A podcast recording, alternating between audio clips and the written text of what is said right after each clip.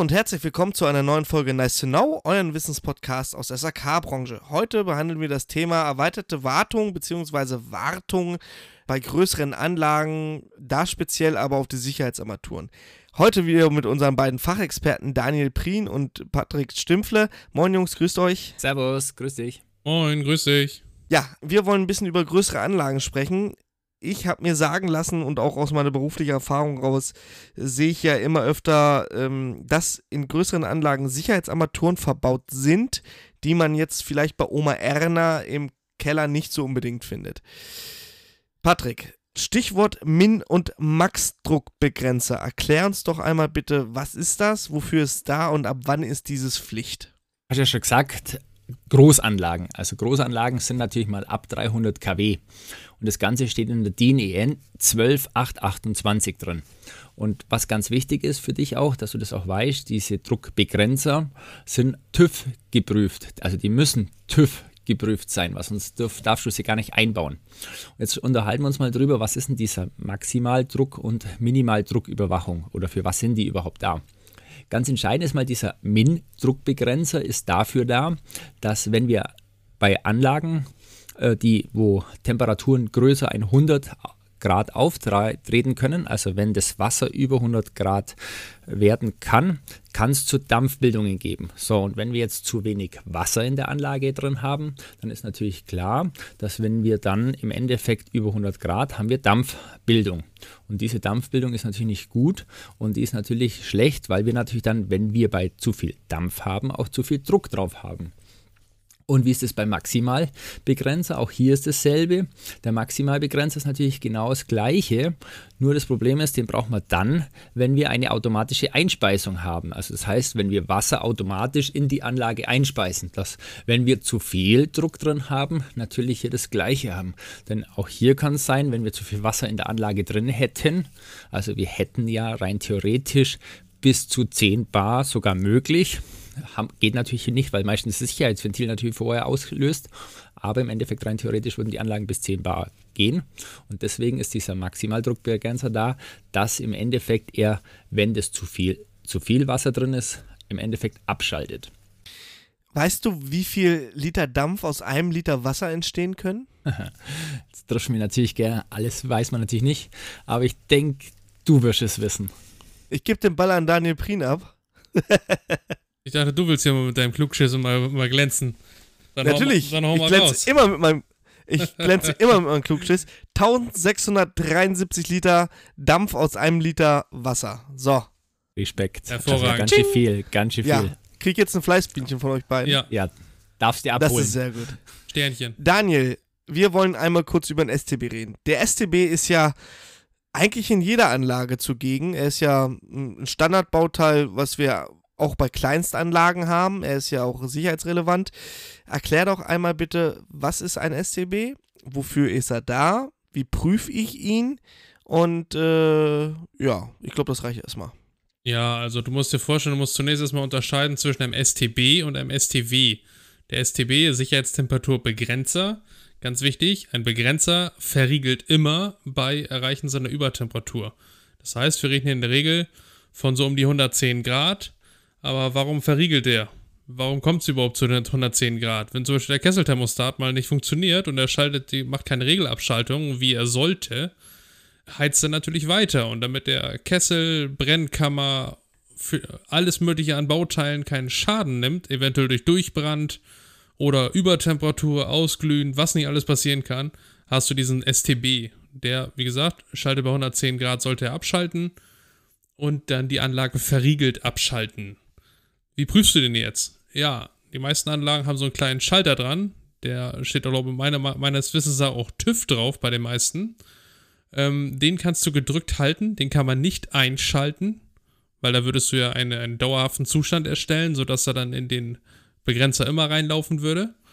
Den kannst du nur gedrückt halten. So, da setzt du quasi einmal das äh, Kesselthermostat außer Funktion und lässt ihn gewollt in den STB reinlaufen. Aber warum machen wir das? Wir müssen natürlich sicherstellen, dass alle sicherheitsrelevanten Bauteile auch entsprechend funktionieren. Und darunter zählt natürlich auch der STB. Aber, wie habe ich ja vorhin angesprochen, wir haben auch ein STW. Was ist das denn jetzt? Warum NW? Ja, der STW ist ein Sicherheitstemperaturwächter. Den hast du zum Beispiel bei ganz vielen ja, aktuellen Gasbrennwertgeräten, zum Beispiel in Temperatur oder so. Gibt es auch so ähm, Multisensoren, wo, wo du Temperatur und Druck und alles Mögliche mit erfassen kannst.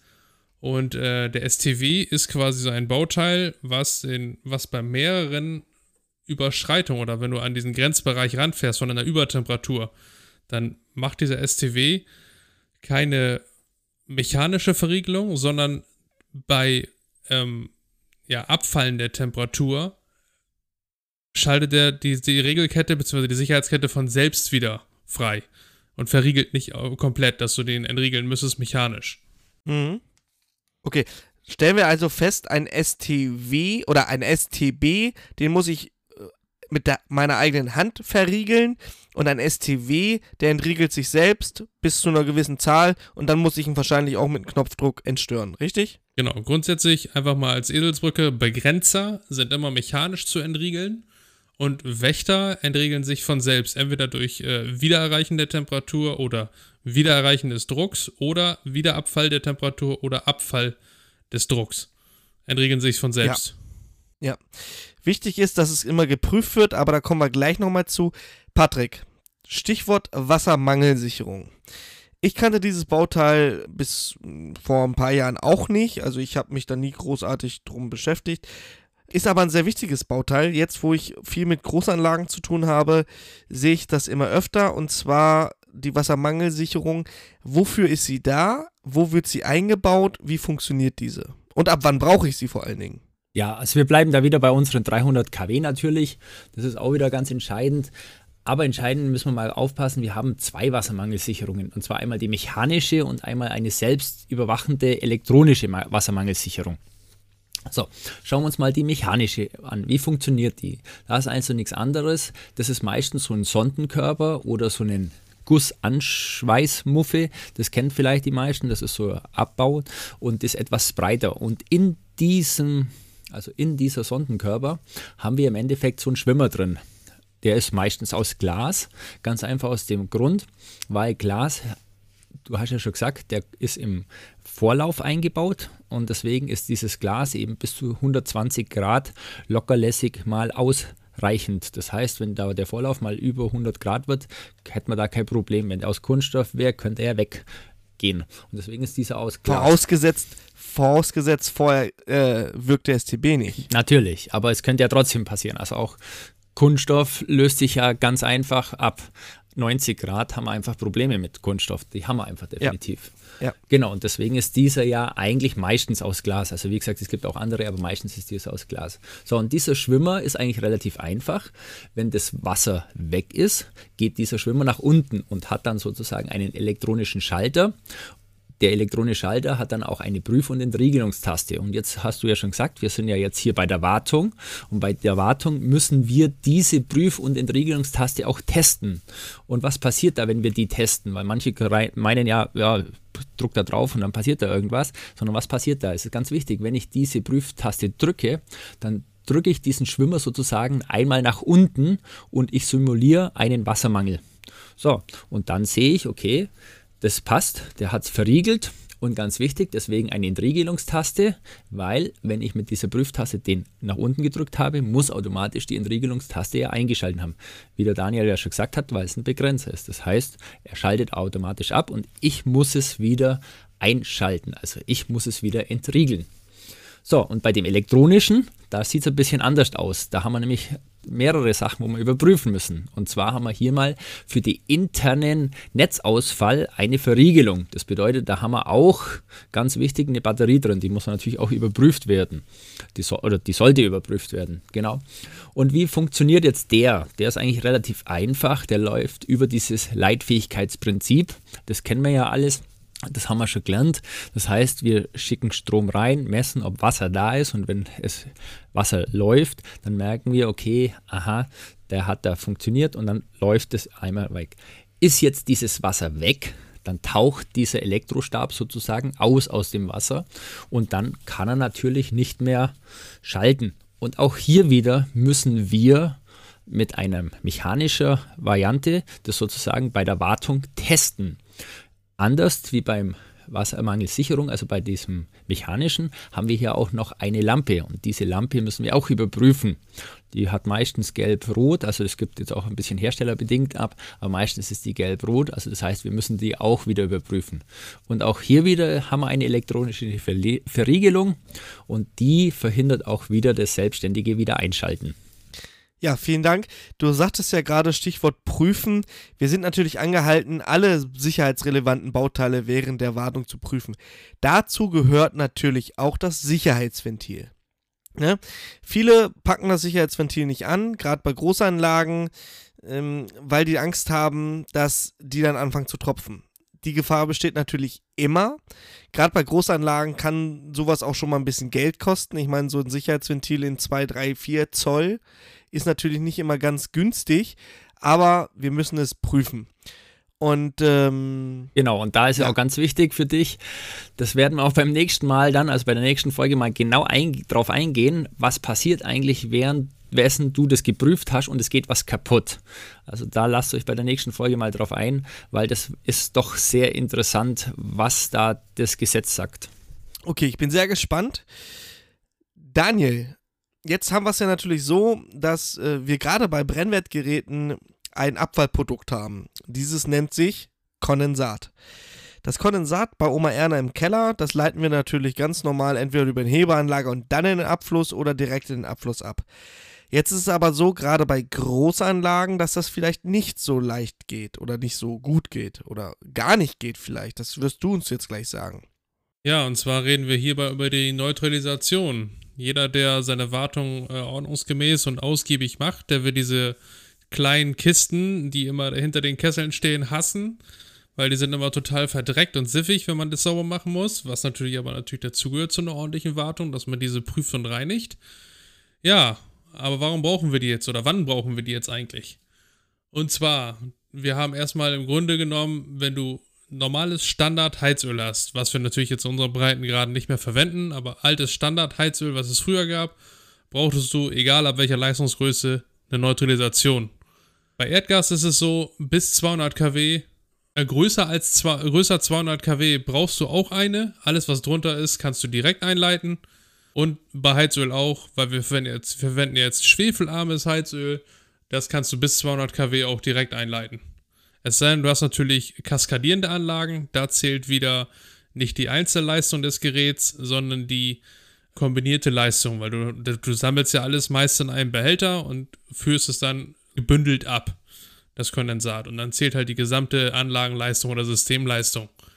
So, die Reinigung so, so einer Neutralisation ist natürlich immer eine ekelhafte Sache, ne? Wenn man diese komische schwarze Pampe da drin, zum, im, im Schwerpunkt jetzt bei Öl, die muss natürlich sauber gemacht werden, da hat keiner Bock drauf, das stinkt, da saue ich mich ein. Aber ganz, ganz wichtig, ganz, ganz wichtig, einfach um das zu gewährleisten, dass unser Kondensat immer ungehindert wegfließt und wegtransportiert wird und es zu keinen Schäden durch aufsteigendes oder gestautes Kondensat in unserer Anlage gibt, müssen die immer ordentlich gereinigt werden. Oder in meisten Fällen auch, da hast du bei vielen auch schon so eine na, so ein Granulat, so eine Granulatboxen drinne. Die kannst du schon komplett austauschen mhm. und einfach eine neue reinpacken. Und äh, dann hast du das auch erschlagen. Das kannst du in einem ganzen Ding dann wegschmeißen und halt ein neue, neues Modul, nenne ich es einfach mal, reinstecken. Und äh, dann hat sich das erledigt. Einmal den Kasten auswischen, den Kondensatweg im Gesamten einmal prüfen auf Freigängigkeit und dann hast du das Thema Kondensat eigentlich abgegessen. Ja, und dann hockst du irgendwann mal vor der Anlage, die jahrelang keine Wartung gesehen hat, zumindest die Neutralisation hat keine Wartung gesehen. Dann hängst du dann da mit Hammer und Meißel und prügelst diese Granulatkörnchen wieder auseinander, damit du die da rauskriegst. Scheißarbeit, macht überhaupt keinen Spaß. Aber wieso müssen wir das eigentlich neutralisieren? Ja, weil du hast halt ab bestimmten Baugrößen oder ab bestimmten Leistungsklassen hast du halt eine, eine Menge, also du hast halt im Kondensat immer eine Menge an unverbrannten, mit abgeführten ähm, chemischen Stoffen, wie zum Beispiel Schwefel, Kohlenstoffreste, deswegen auch diese schwarze, schwarze, glibberige Pampe bei Öl, weil du hast viel Schwefel drin, Schwefelreste, viel Kohlenstoffreste.